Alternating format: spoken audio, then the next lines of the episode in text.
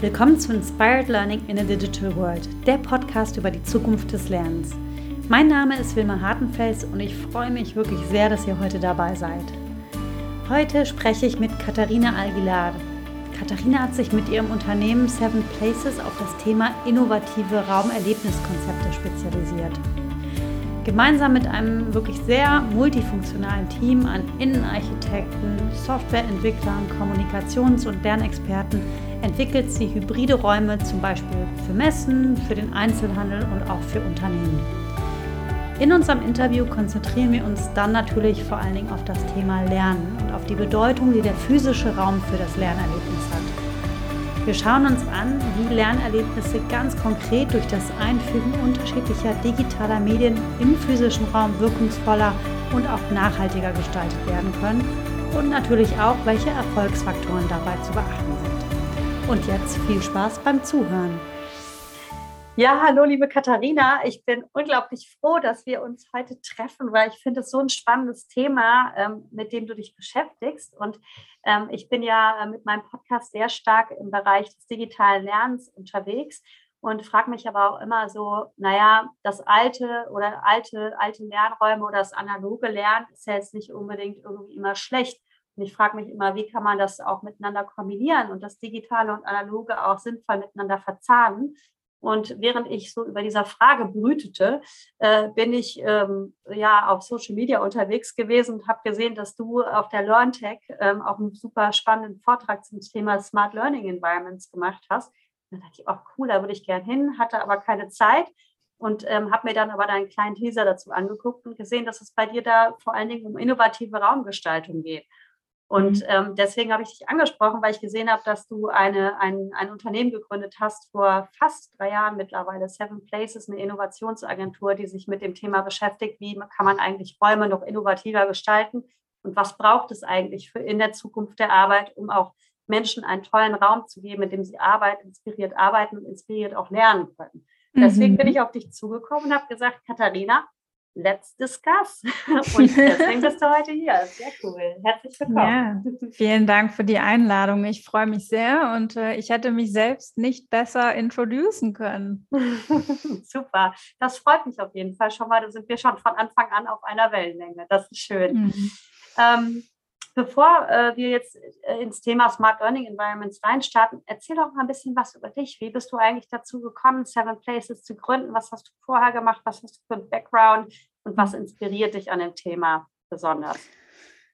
Ja, mein Werdegang äh, ist konventionell. Ich habe eigentlich internationale BWL studiert äh, bin damals deshalb nach Stuttgart gekommen, habe mich entschieden, was Gescheites zu studieren und äh, bin dann relativ schnell in der Welt der Automobilindustrie gelandet, hier in Stuttgart.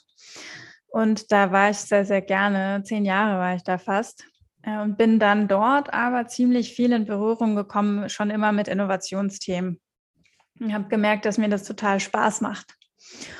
Und äh, im, im Zuge einer privaten Entwicklung, nehm, nämlich äh, weil ich damals eine Wohnung renoviert habe, ist mir aufgefallen, dass ich mich eigentlich inhaltlich noch für ein anderes Thema total interessiere und das sind Räume. Und ich habe einfach Riesenfreude daran, mich damit zu befassen, wie, welche Wirkungen hat ein Raum und wie gestalte ich jetzt auch meinen eigenen Raum und habe gemerkt, dass der Raum, den ich damals gestaltet habe oder die Wohnung, sehr viel darüber gesagt hat, wer ich bin. Und das hat mhm. mich irgendwie nicht losgelassen. Und äh, dann habe ich darauf lange rumgekaut. Ich habe mich mit vielen Leuten darüber ausgetauscht, die ich so kenne. Und ein Mentor von mir hat gesagt, er hat einen Bekannten, der ein Innenarchitekturbüro hat, hat mich introduced. Und wir haben einfach mal gesprochen. Und er meinte, er sucht immer einen innovativen Approach. Und ich sagte, das finde ich total cool, weil das kann ich. Und mit Räumen ähm, beschäftige ich mich auch sehr gerne, nur leider habe ich Innenarchitektur nicht studiert. Und dann habe ich meinen riesen Konzernjob gekündigt und habe gesagt, ich starte mal bei dir. Und das ist jetzt insgesamt bald fünf Jahre her.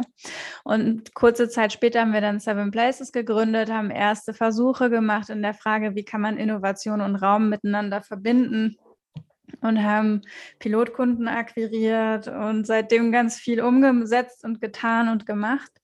Und was mich daran interessiert, ist eigentlich die Tatsache, dass noch gar nicht alles aus Räumen rausgeholt wird.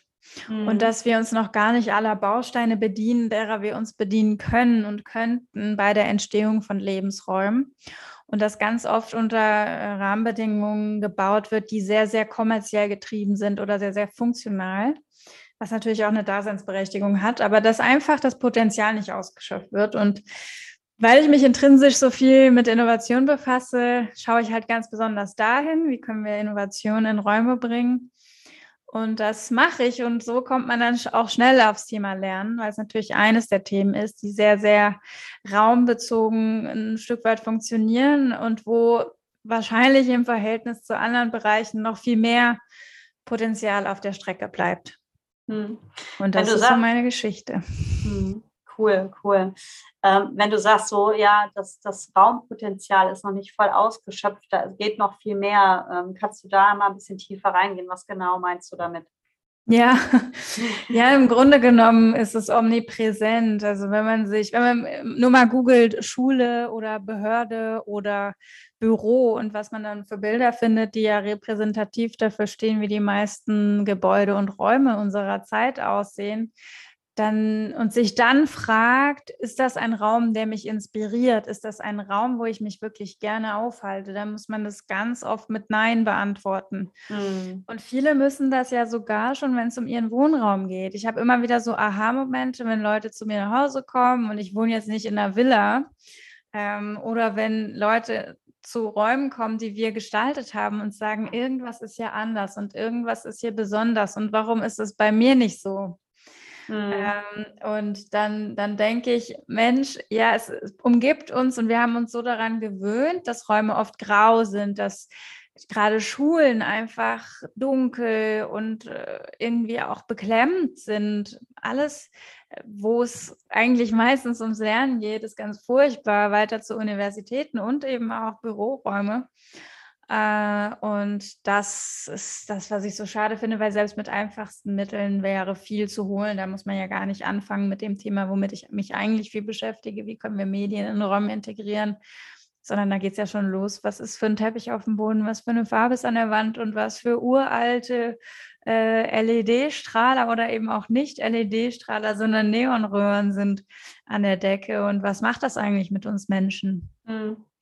Ja, das ist echt. Äh ein, ein super spannendes Thema, bei dem ich mich auch frage, ähm, naja, es ist ja eigentlich immer schon so gewesen, dass diese, diese Räume, diese dunklen Räume auch ähm, nicht unbedingt den, der inspirierendste Ort waren. Äh, hast du das Gefühl, dass irgendwie durch die ähm, Änderungen, durch, ähm, äh, durch VUCA, durch ähm, einfach die Art und Weise, wie wir arbeiten, auch Arbeitsverdichtung, äh, die Art und Weise, wie wir miteinander kollaborieren müssen, heutzutage auch global gesehen, auch ähm, ähm, vielleicht auf, auf ähnlichen ne, Hierarchieebenen, jetzt nicht hierarchisch gesehen, dass das dann auch entsprechend neue Herausforderungen oder ähm, äh, Bedingungen für solche Räume mit sich bringt? Oder sagst du, ähm, nö, früher war das eigentlich okay, dass die Schule äh, dunkel war und äh, dass äh, die Wände irgendwie äh, nicht mhm. in den schönsten Farben gemalt waren. Das, äh, das ist so eine, so, eine, so eine Entwicklung, die sich da jetzt auftut, mhm. aber wir sind eigentlich schon viel zu spät, weil eigentlich hätten wir das Ganze schon vor 50 Jahren anders machen müssen. Ich meine, da bin ich immer ganz opportunistisch. Ich glaube, wir hätten es vor 50 Jahren anders gemacht, wenn wir die Möglichkeiten und die Erkenntnisse gehabt mhm. hätten. Aber mhm. damals hatten wir andere Probleme zu lösen.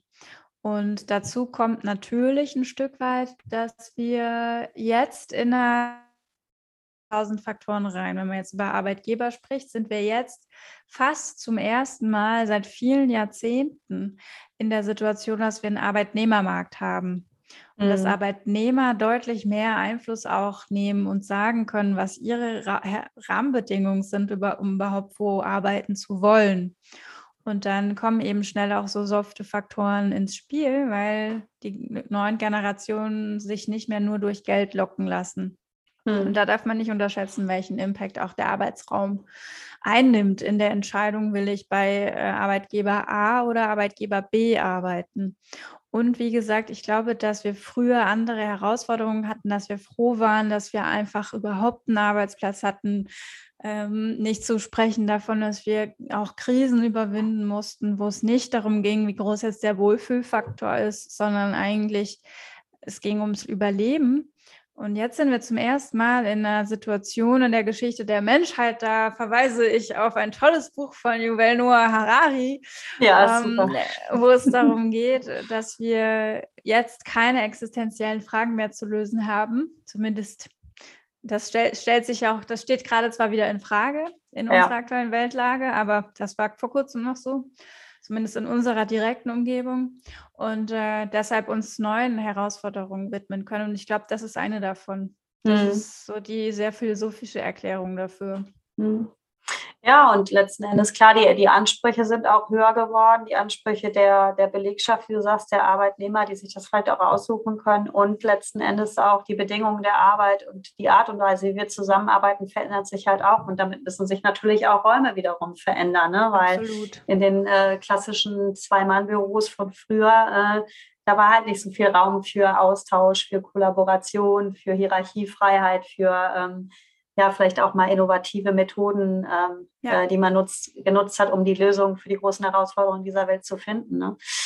Ja, cool. Spannend, spannend. Ähm, ich frage mich jetzt so, ähm, wenn, ähm, also äh, was ihr mit Seven Spaces ja macht, ist, dass ihr innovative Raumkonzepte für alle möglichen Anwendungsfelder ähm, konzipiert. Und das können ja auch, das können Museen sein, ne? das, das mhm. können äh, halt Ausstellungen sein, das können Schulen sein, mhm. das können aber auch ähm, ja, Lernräume in Unternehmen sein. Ja. Was sind so, so, unterschiedliche Komponenten oder Faktoren, die so einen Lernraum ausmachen? Also einerseits mhm. natürlich das Architektur, die Architektur, ja. die, die Möbel, so, aber da hört es ja nicht auf. Also viele stellen sich dann so Sitzsäcke irgendwie da rein, aber äh, die Sitzsäcke an sich machen ja noch nicht das Erlebnis und, äh, und auch noch nicht, äh, die, die heben auch noch nicht den Innovationsfaktor per se. Was muss da so gegeben sein, um so einen Lernraum innovativ zu gestalten?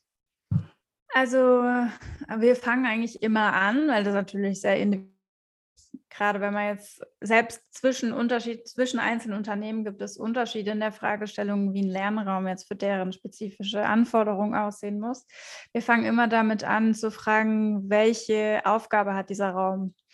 Weil selbst innerhalb von Lernräumen, und Lernraum ist ja schon sehr spezifisch, manchmal geht es aber mehr um Kreativräume, ein anderes Mal geht es um einen Showroom, der ein Produkt erlebbar machen soll mhm. und auch Kunden abholen soll. Und dann geht es aber wirklich manchmal um Räume, die etwas, das heute, wenn es hochkommt, in irgendwelchen digitalen Plattformen, wo man sich Videos angucken kann, gespeichert ist, plötzlich multisensual erlebbar werden soll. Das heißt, wir fragen natürlich, welche Aufgabe hat dieser Raum? Und äh, das, wenn wir jetzt aktiv Akquise betreiben, werden wir das auch immer von den Kunden gefragt. Was bringt denn dieser Raum mir dann, wenn ich den habe? Und dann äh, gibt es eigentlich verschiedene Ebenen, die wir beantworten. Also dann, wenn wir wissen, welche Aufgabe der Raum hat, dann geht es um die Frage, welche Geschichte erzählt er denn? Und danach, erst wenn wir diese Bausteine des Storytellings und der Inhalte haben, wir fangen eigentlich immer mit den Inhalten an, dann fragen wir, wie legt sich das dann in die Raumhülle rein? Welche Farben reflektieren diese Fragestellung? Welche Formen? Äh, welche Laufwege, Richtungen? Wie muss die Beleuchtung sein? Äh, und, und natürlich, welche medialen Elemente müssen da ganz, ganz tief integriert werden und welche Technologien brauchen wir? Brauchen wir eine begleitende App oder kann alles im Raum direkt sein?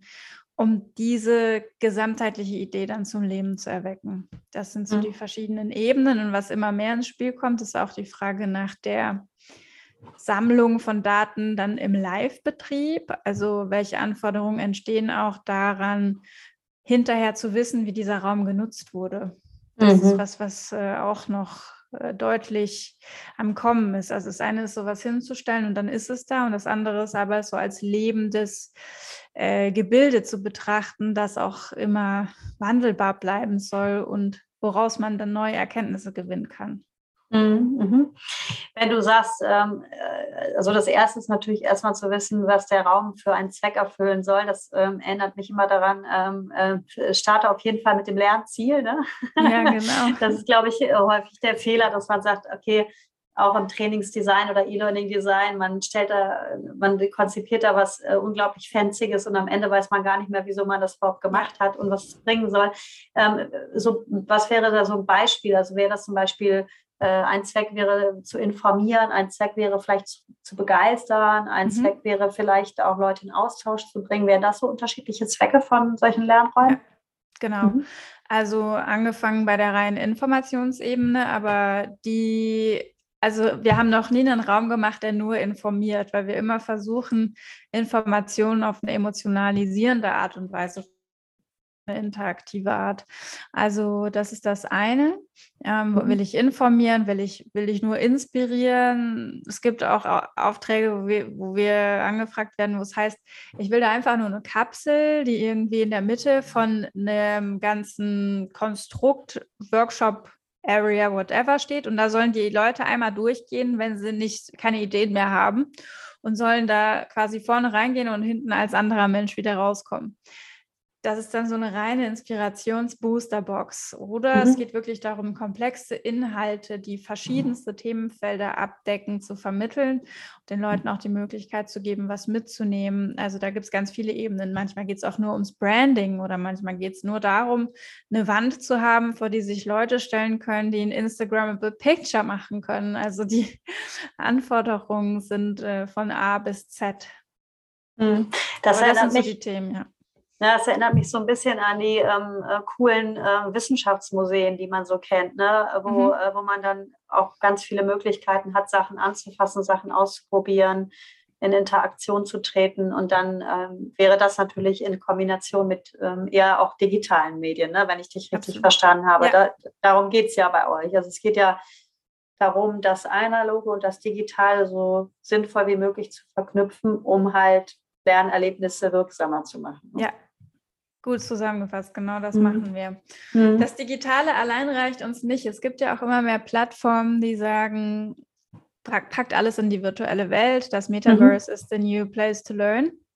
Und das ist toll und spannend und wir lieben das Metaverse aber gleichzeitig, und wir bedienen uns auch der Technologien darin, aber gleichzeitig geht nichts über das Feeling, das man hat, wenn man in einen imposanten Raum kommt. Der muss gar nicht groß oder besonders sein. Es geht ja dann um die Gestaltung ähm, und der einem dann alle Sinne öffnet. Und alle Sinne kann nur der physische Raum ansprechen und die digitale Welt gibt dem Ganzen einfach eine neue Dimension, die er nie gehabt hätte, wenn ich alle Informationen nur auf die Wand gedruckt hätte. Hm. Das heißt, du sagst sozusagen, die Kombination des Analogen und des Digitalen ähm, gibt, eine, ähm, gibt einfach ein multisensorielles Erlebnis, was ja. äh, Lernprozesse vielleicht auch im Gehirn fördert. Das ist kognitiv auch absolut äh, unstrittig. Genau. Ja. Ja. ja, das heißt, äh, ihr basiert dann solche Lernräume auch auf wissenschaftlichen Erkenntnissen. Ähm, ja, ja, absolut. Wir beschäftigen uns auch in einem immer tiefer gehenden Prozess damit, weil wir immer mehr auch in die Erklärschuld gelangen und gefragt werden, warum machen wir das jetzt genau so und könnt hm. ihr uns dazu Daten liefern, dass das wirklich was bringt, weil dann kriegen wir die Genehmigung vom Vorstand, dass wir das auch so Beispiel.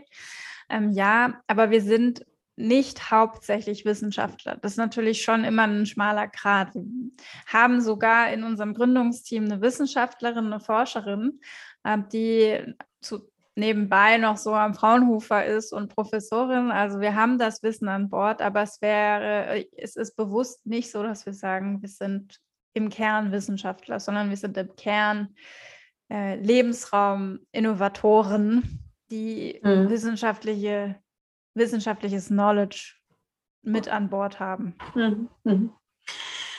Ähm, was ich außerdem noch spannend finde, zu dem, was du vorhin auch noch gesagt hast, ähm, dieses, dass das Digital ja eine weitere Dimension zum äh, physischen Raum dazu gibt, die es sonst so nicht geben könnte. Und das finde ich gerade das Spannende, wenn man sich überlegt, ähm, also das ist ja zum Beispiel auch in der Virtual, also wenn du Virtual Reality nutzt, um zu lernen, mhm. nicht zu sagen, okay, wir bilden jetzt einfach die physische Welt komplett in der virtuellen Realität so ab. Ja gut, wieso, wieso machen wir das dann überhaupt? Sondern mhm. auch zu gucken, wie können wir das Digitale so in den analogen Raum reinbringen, dass es quasi die Realität erweitert und vielleicht Möglichkeiten eröffnet, die du so nicht haben könntest. Ja, genau, also ja. ne, in der physischen Welt. Also wie zum Beispiel ein eigenes Schiff zu bauen. Und da, ja. würde ich jetzt auch gerne die Überleitung machen zum, ähm, zu, zu, einem konkreten Beispiel. Gib doch mal ein mhm. Beispiel, wie so ein äh, digital-analoger Smart Learning Environment aussehen kann. Ja. Also das ähm, neueste und spannendste Beispiel ist tatsächlich jetzt nicht im Kern aus dem Corporate-Umfeld, aber ich sage immer, die Erkenntnis und auch die Methodik und das Gesamtkonstrukt ist übertragbar auf jedes Corporate Learning Environment. Und zwar ist es ein Museum slash Ausstellung slash Stadterlebnis, das wir geschaffen haben zum Thema Schiffbau, wie du schon angedeutet hast, in Papenburg. Und Papenburg kennt eigentlich niemand. Was aber jeder kennt, ist die Maya-Werft, also eigentlich, mhm. ich glaube, der weltweit größte äh, Schiffbauer. Und die gibt es schon ganz lange und haben in der Stadt Papenburg sozusagen, haben die ganze Stadt aufgebaut. Und die wollten einen Anlaufpunkt schaffen, das haben sie ausgeschrieben, europaweit, der das, die Stadtgeschichte und das ganze Thema Schiffbau von den ersten Werften, die Holzschiffe gebaut haben, bis hin zum hochpräzisen Stahlschiffbau, der heute ja fast hochautomatisiert läuft, zu erzählen. Und es ist ein mega komplexes Thema.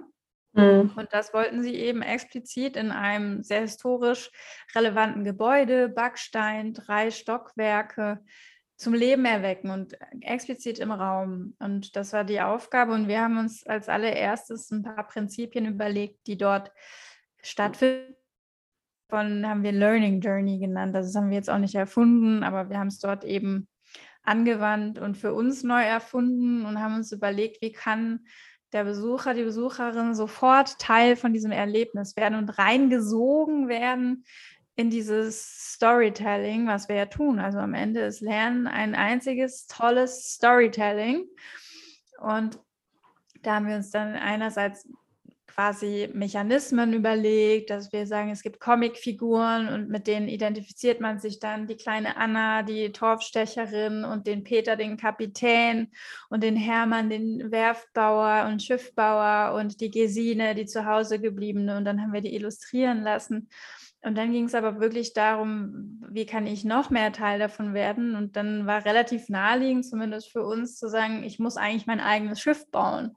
Ich muss durch jeden Schritt geleitet werden der zur Entstehung eines Schiffes führt an unterschiedlichen Stationen. Also einmal geht es natürlich um die Konstrukteursstube, die sieht dann auch aus wie eine Konstrukteursstube, aber da gibt es dann ein Pad, wo ich halt diesen Schiffskonfigurator habe.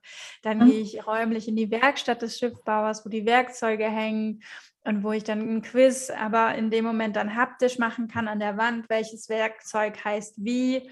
Und die Wand leuchtet dann auf, wenn ich den Putzhobel an die richtige Stelle geschoben habe. Und dann geht es weiter, äh, die verschiedenen Baumarten und wie wurde das Holz im Wald gefällt. Das wird mit einem Comic dann erzählt, sehr anschaulich. Dann gehe ich durch ein Schiffsgerippe durch und kann sehen, im Raum tatsächlich riesig szenografisch, ähm, wie so ein Schiffsgerippe sich aufbaut. Und dann geht es weiter. Was passierte dann danach? Die Segel, die Seile. Also wir, wie du merkst, haben wir selber mhm. auch alles über Schiffbau gelernt in dem Oh ja, Prozess. ich wollte gerade sagen. äh, bis dann natürlich, das war auch von Anfang an so Teil des Konzepts, ich muss ja belohnt werden. Ich mache das ja nicht einfach so. Ich mache ja, ich gucke mir ja nicht alles freiwillig an, also vielleicht dort schon, aber im Lernen grundsätzlich ja nicht, sondern auch da wieder, was, was habe ich denn davon? Und da sagen, haben wir gesagt, die Belohnung ist, dass ich dann in einer, in einer Kapsel im Raum multisensual mein Schiff, das ich am Anfang konfiguriert habe, wo ich am Anfang entschieden habe, wie groß ist das, welche Farbe hat, haben die Segel, da steht mein Name drauf. Mhm. Das wird dann live gerendert. Und dann läuft es, ähm, wenn das System weiß, ich habe alle Lernstationen absolviert, dann läuft mein Schiff vom Stapel und das Besondere in Papenburg war, dass das Schiff quer vom Stapel gelaufen ist in den Kanal rein und der war eigentlich viel zu klein schon damals und das ganze Wasser ist übergeschwappt und die ganze Stadt wusste eigentlich immer, jetzt ist wieder ein Schiff vom Stapel gelaufen, es ist die, quasi die Welle entgegengekommen und dieses Erlebnis kreieren wir dann in diesem Raum mit deinem Schiff, das du gebaut hast und danach cool. ist uns so es nie wieder vergisst, wie Schiffbau funktioniert und auch wie sich das ähm, ja, mit der Geschichte Papenburgs verflechtet. Ja, mega. Klingt, klingt sehr, sehr, sehr spannend. Klingt so, äh, dass es auch äh, im Sinne der Nachhaltigkeit halt äh, länger äh, im, im, Kopf bleibt, ne, weil man sich halt an dieses Erlebnis, ja ein Erlebnis eigentlich, das ist genau. Äh, keine, ja. keine reine also kein reines kognitives Erlebnis, sondern auch ein ja. emotionales Erlebnis. Emotion, Emotionen sind ja immer wichtig, auch im Lernen, vor allem positiver Art. Absolut, ich hoffe natürlich ja. nicht, dass das Schiff direkt danach auch wieder untergehen kann. Das wäre dann vielleicht nicht so ein positives emotionales Erlebnis. Aber ich denke, da habt ihr wahrscheinlich einen ähm, äh, doppelten Moden eingebaut, dass das nicht ja. passieren kann. Ähm, aber es ist natürlich auch sehr aufwendig. Ne? Also ähm, das mhm. klingt sehr komplex. Ähm, ich stelle mir vor, dass da viele unterschiedliche unterschiedliche Disziplinen und Teams auch zusammenarbeiten müssen, um sowas möglich zu machen. Ähm, wie arbeitet ihr da zusammen? Wie organisiert ihr euch? Wie profitiert ihr auch voneinander? Mhm. Ähm, ja, das ja. ist das, also natürlich sind es so, solche, unser Business ist Pain in the Ass Business, muss man sagen. das muss man wirklich mit großer Leidenschaft machen. Weil ähm, eine Kollegin sagte letztens, was wir da machen, ist Fitzelkram. Also wir, wir, gehen in die redaktionelle Erarbeitung von Texten rein, wir briefen Comic-Zeichner. Ähm, wir briefen Renderer, die Schiffe äh, bauen sollen, digitaler Art. Wir steuern Medientechniker ab, die das Zeug in den Raum einbauen. Wir verzahnen das, was wir tun, mit Architekturbüros, mit denen wir zusammenarbeiten, die die Möbel kreieren, in die dann unsere Medien reinkommen. Wir zeichnen Vorlagen für Prints auf Wände. Wir briefen irgendwelche Werften, die uns das Schiffsgerippe bauen. Mhm. Also es ist Fitzelkram, was wir machen. Es ist mhm. wirklich, es ist ein riesiges Puzzle aus tausenden Mosaiksteinchen, die wir mit ganz viel Herzblut zusammensetzen. Ja. Wir haben eigene UX, UI-Designer und natürlich ein starkes Projektmanagement. Wir machen Ausschreibungen, wir spezifizieren Technologie und wir machen unsere eigene Software. Und an der Stelle wird es eben spannend für uns, weil wir sehen, dass es auch Gemeinsamkeiten in den Projekten gibt, nämlich gerade was die technischen Anforderungen angeht. Also am Ende brauchst du für so einen Raum immer ein Betriebssystem. Du brauchst immer eine Art Backend, wo du die ganzen Inhalte storen kannst und wo du eine Logik reinpacken kannst. Wie interagieren die einzelnen Elemente? Elemente miteinander, was passiert wann. Mhm. Und das wollen wir natürlich sicherstellen, dass es nicht jedes Mal das Rad neu erfunden wird, wenn solche Lernräume entstehen, sondern dass zumindest wiederverwendbar ist, ohne dass man es im Vordergrund merkt, weil es soll ja schon immer individuell bleiben, das Klar. Erlebnis. Klar, ja. Ja, ich stelle mir, stell mir das tatsächlich sehr komplex vor und frage mich jetzt so, kannst du mal ein Beispiel geben für eine Lernumgebung, die vielleicht so so 1.0 ist. Also, hm. also im Prinzip, also zum Beispiel, wenn du jetzt, wenn man jetzt mal ganz einfach denkt, ähm, kann man ja auch schon analoge und digitale Lernräume miteinander verzahnen, indem man QR-Codes in den Raum einbaut. Ja, das, ist, das, äh, das, haben wir zum Beispiel da auch. Also QR-Code ist sowieso eine Technologie, die sich für solche Dinge sehr, sehr gut eignet. Ja. Und genau, du kannst zum Beispiel, haben wir in Papenburg als Extension auch gemacht, haben wir aber auch schon an anderen Orten gemacht, auch ganz ganze Stadtumgebungen mit QR-Codes digital anreichern, dass du überall digitale, ähm, ja, analoge QR-Codes hinhängst und jedes moderne Handy hat eigentlich einen QR-Code-Scanner. Du brauchst halt irgendeine Landingpage, wo dann der gescannte Code hinführt. Den brauchst du. Oder ja. das brauchst du. Und dann kannst du die Stadt anreichern und kannst oder einen Raum anreichern und kannst sagen, hier scanne ich was und dann ploppt eine Zusatzinfo hoch, die ich nur kriege, wenn ich das scanne. Hm. Das ist 1.0 absolut, aber das ist sicherlich äh, eine einfache Möglichkeit, schnelle Ergebnisse zu erzielen und machen wir ganz oft.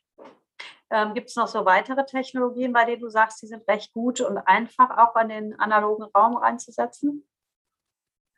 Ja, gibt es sicher ganz viele, also angefangen von kleineren Infostelen und Terminals bis hin dazu, wir hatten jetzt eine Anfrage auch von einem Kunden, die haben das dann leider irgendwie abgebrochen oder wollten es dann doch nicht umsetzen. Die hatten auch nur ganz wenig Budget und haben sich überlegt, wie können wir einen Mini-Lernraum auf dem Weg zur Kantine für die Mitarbeitenden schaffen, die sonst ganz wenig Berührung mit Digitalisierung haben. Weiß man mhm. ja nicht, vergessen darf, ist, dass äh, viele Unternehmen auch große Produktionsbereiche haben, die eigentlich bis heute auch keine Berührung mit Medien haben oder mit, die brauchen vielleicht auch oft keine Computer zum Arbeiten. Mhm.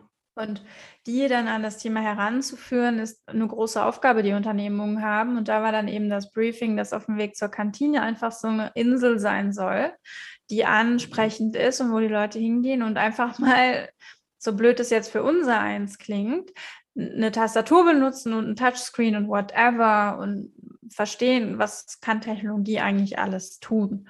Mhm. Und da 1.0 mit, mit einer Insel mit einzelnen Elementen zu starten, anstatt direkt ein Gebäude auf 12.000 Quadratmetern komplett digital äh, und sensorisch auszurüsten. Klar, mhm. da gibt es natürlich auch in den Größenordnungen äh, große Unterschiede. Ja, also es gibt einerseits viele Möglichkeiten, da auch einige schon, glaube ich, selber zu gestalten. Und ab einem gewissen Grad braucht man dann natürlich auch gewisse Unterstützung, um das dann entsprechend auch professionell zu machen. Und was ich so spannend an eurem Ansatz finde, ist, dass ihr nicht digitale Medien einfach so unzusammenhängend in den analogen Raum bringt, sondern dass ihr diese Story, dass die Story für euch so wichtig ist, dass es ja. alles in einer, eine, in, in, einer Geschichte auch miteinander verbunden ist. Ne? Also ich hatte ja auch im ähm, kleinen Fragenkatalog schon gesehen, dass das eine wichtige Frage ist äh, mhm. oder dass du die stellen wolltest, was uns vielleicht auch von anderen unterscheidet. Mhm. Und das ja. ist definitiv dieser Punkt, das wird uns auch immer wieder gespiegelt. Die meisten, die klassisch sich mit Medien befassen, Medientechnik oder auch so Medien im Raum machen, ähm, sind häufig, also an einem der Punkte steigen sie immer aus, diese Ganzheitlichkeit aus. Entweder ich mache einen Raum, ich bin Architekt, Innenarchitekt, dann habe ich selten was am Hut mit Medien. Hm. Oder ich bin klassisch der Medientechniker, der einfach Lust drauf hat, Technik in den Raum zu schrauben, dann habe ich mit den anderen Disziplinen oft nicht so viel am Hut, vielleicht noch mit den Inhalten. Ähm, so, wie kann ich jetzt ein Video auf so ein Screen bringen oder whatever. Oder ich bin halt wirklich der Video-Artist, der Sound-Artist, der Visual-Artist, aber dann habe ich mit den anderen Sachen. Und dann ist eigentlich noch die vierte Disziplin, die Geschichte, die alles zusammenfügt. Und wenige, weil es auch eine große Komplexität hat, ähm, beherrschen alle Disziplinen. Und das ist das, was uns häufig gespiegelt wird, dass es keinen oder nicht so viele Anbieter gibt, die diese ganze Klaviatur mitbringen, mhm. was für uns zu Fitzelkram führt, aber für den Kunden natürlich das Leben sehr, sehr leicht macht.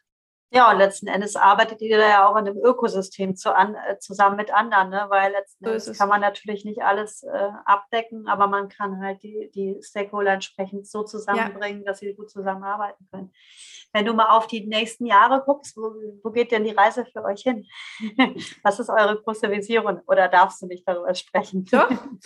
Ähm, gerade zeichnet die sich auch ganz cool ab. Also die Größenordnungen werden andere der Projekte und der Anfragen, die wir kriegen. Also wo es dann plötzlich um ganze Lerncampusse geht, wo es darum geht, ähm, Projekte zu begleiten, die wirklich zehn Jahresprojekte sind, die ein ganzes Betriebssystem im Hintergrund brauchen. Jetzt mal, wenn man so über die räumliche Komponente in Kombi dann aber mit der digitalen spricht und was die digitale Welt angeht, spielt für uns natürlich eine immer größere Rolle auch dieses digitale Produkt, was wir mit dem entwickeln und auch brauchen, mhm. nämlich die, die Software, die alles zum Laufen bringt, in eine Skalierbarkeit zu bringen. Und das ist sehr Startup-mäßig. Also eigentlich wächst die Größenordnung der Projekte. Wir bewerben uns um EU-Programme, ganze Areale mit neuen Bildungsansätzen neu zu beleben. Und wir ähm, entwickeln parallel ein skalierbares Start-up-Produkt, was idealerweise ganz neue Geschäftsmodelle eröffnen soll. Bis dahin ähm, das Lernen, eine Lernplattform von uns vielleicht in zehn Jahren am Markt ist oder vielleicht sogar schon früher die mehr oder weniger State of the Art ist und dazu führt, dass jeder jeden Lernraum, zum Beispiel Museen, die eigentlich die perfekten Lernräume sind, mhm.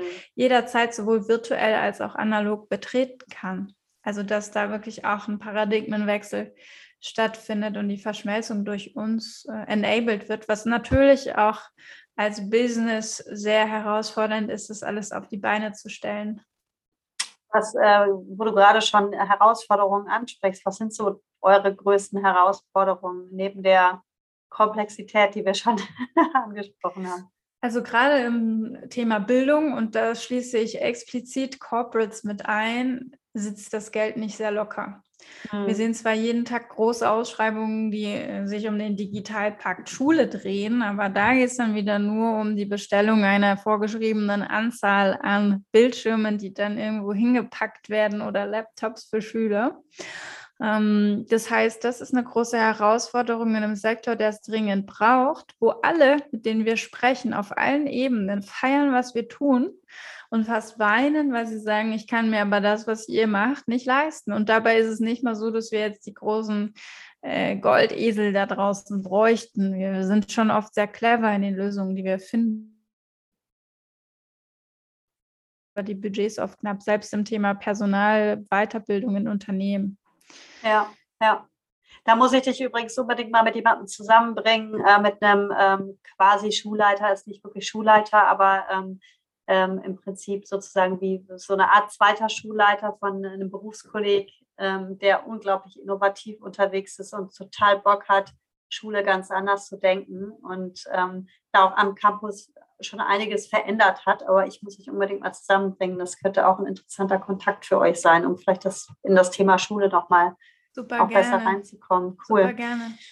Ja, ja, also stelle ich mir schwierig vor, weil es äh, genau tatsächlich äh, budgettechnisch und ähm, äh, es muss natürlich auch irgendwo jemand da sein, der diese Vision hat, der daran glaubt, ähm, der ähm, auch bereit ist, da mal irgendwie ähm, ein bisschen länger auch an einem Projekt zu arbeiten und nicht jetzt irgendwie nur den Quick Win immer im Kopf hat, sondern auch so ein bisschen längerfristige Vision. Ja. Es gibt immer mehr solcher Projekte. Man muss sie finden, man muss mhm. sich äh, gut umschauen. Und häufig sind die Projekte, die dann große Visionäre haben und auch Budget Stiftungsprojekte. Also es gibt viele mhm. Stiftungen auch von Privatunternehmen, die sich explizit, weil sie auch vielleicht zum Teil Kinder haben mhm. äh, und sich da dann irgendwie verbunden fühlen, die sich mit dem Thema Zukunft von Bildung befassen und sagen, bevor ich jetzt irgendwie mein hart verdientes Geld dem Staat in den Rachen werfen, hatte ich doch lieber ein innovatives Bildungskonzept. Und ähm, da sehen wir die größt, das größte Momentum für das, cool. was wir tun momentan. Cool. Also ist es noch nicht alles verloren. Nein, genau. definitiv nicht. Cool. Ähm, ja, boah, äh, die Zeit ist mal wieder rasend schnell vergangen und ich will ja immer noch meine drei kleinen Abschlussfragen yes. stellen. Von da aus kommt die erste ähm, zum Thema Lernen der Zukunft. Ähm, was denkst du, wenn man ja, so fünf bis zehn Jahre in die Zukunft guckt, wie sieht Lernen dann aus, wie hat sich Lernen da verändert?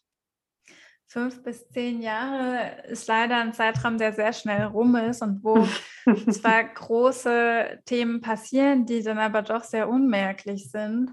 Aber wenn ich jetzt mal sage, so wenn ich meinen visionären Geist auspacken soll, dann glaube ich, dass ob es jetzt 10 oder 15 oder 20 Jahre sind, sei mal dahingestellt, wir irgendwann nicht mehr mit Handys und Computern rumlaufen und lernen, dass das schon wieder eigentlich, jetzt bestellen zwar alle Schulen das, das ist auch super, aber dass das dann irgendwann schon wieder überholt ist und unsere gesamte Umgebung einfach ein einziges intelligent angereichertes Ökosystem sein wird.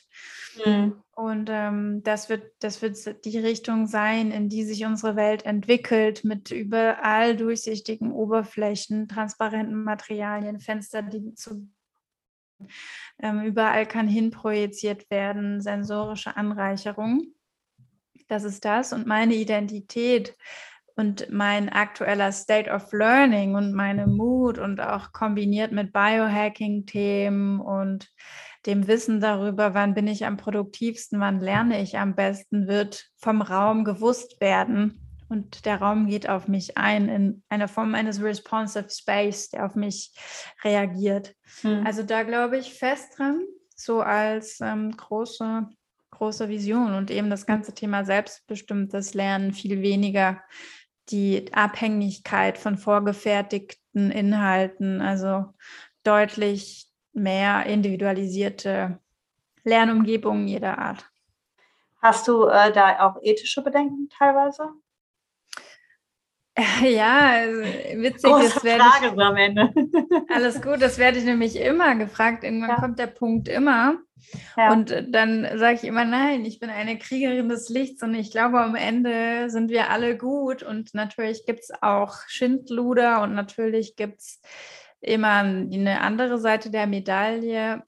Aber ich glaube, dass wir aktuell in einer Zeit leben, in der die großen Dinge vorangetrieben werden von wachsenden Communities, die das Gemeinwohl im Sinn haben und die nicht zulassen, dass Entwicklungen passieren, die zum Nachteil der Gesellschaft sind. Und deshalb glaube ich, dass sich das Gute daran durchsetzen mhm. wird. Das bleibt auf jeden Fall zu hoffen. Da bin ich voll bei dir. Kriegerin des Lichts gefällt mir. Werde ich mir auch auf die Fahnen schreiben. ja. Sehr gut. Ähm, Gibt es denn äh, ein Buch oder ein Blog oder jemanden, der dich besonders inspiriert hat? Jetzt hast du vorhin schon Harari ähm, ja. erwähnt, finde ich auch total super. Äh, noch was weiteres, was du den, den Zuhörerinnen empfehlen kannst? Ich könnte jetzt natürlich irgendwas aus der Smart Learning Bubble auspacken, mhm. aber da, das kennen alle ja eh schon gut genug. Ich bin immer ein Fan davon, auch ein bisschen über den Tellerrand mhm. zu schauen. Und was ich sehr empfehlen kann, sind Inhalte rund um das ganze Thema persönliche Weiterentwicklung, äh, Spiritualität. Ähm, also das sind die Dinge, wo ich persönlich auch immer viel lerne und über mich lerne und auch der festen Überzeugung bin, dass sich Inhalte wie das, was eine Laura Marlina Seiler vorantreibt, wenn man sich da mal den Podcast anhört oder wenn man in den englischsprachigen Raum geht, Jay Shetty, mhm. die ganz tolle Sachen machen und eigentlich viel früher ansetzen, nämlich bei der Fragestellung, wie kann ich meinen Kern kennen, wenn alles wegfällt? Wer bin ich dann? Mhm. Und ich glaube, dass das sehr, sehr viele aufschlussreiche Erkenntnisse auch über das Lernen, was will ich eigentlich lernen und wie lerne ich, mit sich bringt. Und deshalb würde ich eher das empfehlen als Inhalte aus der bekannten Bubble. Total. Kann ich sehr nachvollziehen. Ich kann mich direkt auch mal outen. Laura ist tatsächlich mein Morgen-Podcast, den ich morgens an, jeden Morgen anhöre, ähm, wenn ich aus der Dusche komme. Weil tatsächlich das Thema Persönlichkeitsentwicklung ähm, super, super wichtig ist und man das auch nicht mehr abgetrennt sehen kann vom Thema genau professionelle Weiterentwicklung. Ich glaube, das geht Hand in Hand und muss, muss Hand in Hand gehen in der heutigen Welt, die immer komplexer wird und in der man immer weniger Referenzpunkte hat. Wenn ja. man diesen Referenzpunkt in sich selber nicht hat, dann ähm, genau das. ist man lost. Ja. Und das, weil ich vorhin meinte, der Raum öffnet alle Sinne, aber der Raum kann sich sehr viel Mühe geben, wenn ich in mir geschlossen bin. Und deshalb machst du das schon richtig. Da muss ich mir eine Scheibe von dir abschneiden, weil ich mache es nicht so regelmäßig. Mhm. Ähm, direkt am Morgen, das Erste, was man konsumiert, Good Stuff ist, der mhm. den richtigen, die richtige Tonalität für den ganzen Tag setzt. Genau, am besten einmal die Nachrichten auslassen und sich ja. mit was konfrontieren, was eher den Geist weitet und nicht einengt. Ne? Good stuff genau. only. genau. Letzte, letzte Frage. Was rätst du den Zuhörern und Zuhörerinnen, ähm, die die Lernwelt der Zukunft mitgestalten wollen? Was sind so, was kann so ein allererster Schritt sein, um sich dem Thema maybe Smart Learning Environments ähm, auch zu nähern? Ich glaube, ganz oft scheitert es schon an der äh, Wahrnehmung. Hm von sich selbst, aber auch der Umgebung. Also einfach mal still da sitzen und sich umgucken und sich fragen, ist das ein gutes Learning Environment? Ist das ein gutes Living Environment, was ich hier habe? Und mhm. oft das prognostiziere ich, wird die Antwort Nein sein oder weiß ich nicht. And if it's not a yes, it's a no. if it's not a hell yes, it's a no. ja, das stimmt. Ähm, und dann, dann zu überlegen, woran kann ich das festmachen und da sich mal selber ein bisschen zu stressen, weil wie gesagt, es ist oft dass man gar nicht so genau weiß und gar nicht so genau ansetzt. Aber wenn man so ein bisschen sich selber beobachtet, wie man durch die Welt und den Tag geht, merkt man dann schon, das war jetzt blöd und da habe ich mich gut gefühlt und dann bin ich in den Nachbarraum gegangen und es war schlecht. Und die Erkenntnis führt einen dann tatsächlich auch zu Ideen. Hm. Ja, finde ich einen interessanten Ansatz aus der eigenen Realität oder der Beobachtung der eigenen Realität darauf zu schließen, was man dafür gegebenenfalls noch besser machen kann. Ne? Ja. Also manchmal braucht man auch gar nicht so viel. Guckt euch einfach mal um. Genau. Ja, genau. das machen wir auch ganz selten. Einfach mal da sitzen und alles wahrnehmen. Wahrnehmen und äh, auf sich wirken lassen. Ja, ich glaube, das ist ein super Schlusssatz, meine Liebe. Es war mir eine helle Freude, mit dir zu sprechen. Ähm, super Ebenso. kurzweilig, super spannend. Vielen, vielen Dank, dass du dir heute Zeit genommen hast. Ich wünsche dir und deinem Unternehmen alles, alles Gute für die Zukunft. Danke. Ihr werdet Zukunft rocken, da bin ich mir sicher. Und okay, ich das hoffe ich. ich werde euch auf jeden Fall weiterverfolgen. Vielen, vielen Dank dir. Danke dir, Wilma. Vielen Dank für die Einladung. Sehr wir, gerne. wir bleiben zusammen dran. Wir hören uns bestimmt wieder. Auf jeden Fall. Wenn euch dieser Podcast gefallen hat, dann freue ich mich sehr, wenn ihr ihn mit anderen Gestaltern der Zukunft des Lernens teilt und mir eine Bewertung auf iTunes hinterlasst. Ich freue mich natürlich auch sehr über jegliche Kommentare zum Podcast und auch Anregungen für noch weitere Interviews. Für alle, die vielleicht noch etwas tiefer in die Welt des digitalen Lernens einsteigen wollen, habe ich mit Nico Bitzer zusammen einen Audio-Online-Kurs zum Thema Digital Learning Basics, wie du digitale Lernformate ganz einfach selbst entwickelst, gelauncht. Hier lernst du als Trainer, Coach oder Personalentwickler Grundlagen zum digitalen Lernen und bekommst auch noch ganz konkrete Tipps zu unterschiedlichen Lernformaten. Der Kurs besteht aus ca. 30 Audio-Tracks, Audiozusammenfassungen, Checklisten und noch weiteren Materialien. Den Link dazu findest du natürlich auch in den Show Notes. In einem Monat hören wir uns dann wieder bei der nächsten Folge von Inspired Learning in a Digital World. Vielen Dank fürs Zuhören. Bis dahin wünsche ich euch eine tolle und inspirierende Zeit.